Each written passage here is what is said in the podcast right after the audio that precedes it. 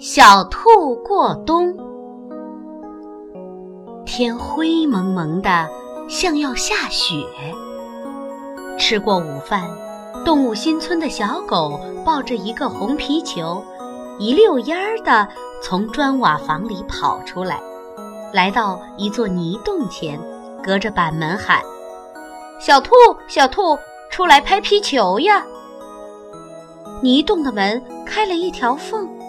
只见小兔缩着脖子，浑身哆嗦着说：“我不不玩了，天太冷了。”说着就要把门关上。小狗凑到跟前，关切地问：“小兔，你病了吧？”“没，没有。”小兔一边支吾着。一边努力横过身子，挡住洞口，像是洞里有什么秘密。小狗好纳闷儿，说：“小兔，洞里很冷吧？走到我家暖暖去。”“不冷，不冷，天要下雪了，你快回家吧。”说着，把门关上了。小狗心里。有点不痛快，心想：“小兔这是为什么？怎么不理好朋友了呢？”晚上，外面飘起了雪花，小狗躺在床上，床上铺着柔软的山草，暖烘烘的。可小狗睡不着，它在想：小兔有什么不好意思的事瞒着自己呢？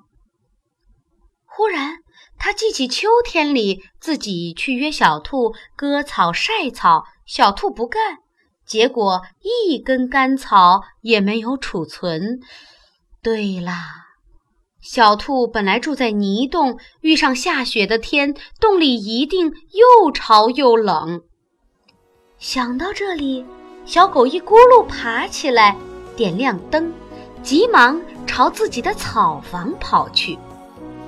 第二天，天刚放亮，雪停了，地上像铺了一层银白的地毯。一个黑影径直走到泥洞前，轻轻放下背上的东西，又悄悄地走了。一会儿，天大亮了，小兔打开了房门，一下子惊呆了。原来地上放着一大捆干草呢。再看雪地上，有一串梅花形的脚印，一朵朵洁白的梅花一来一回，一直开到小狗家的门前。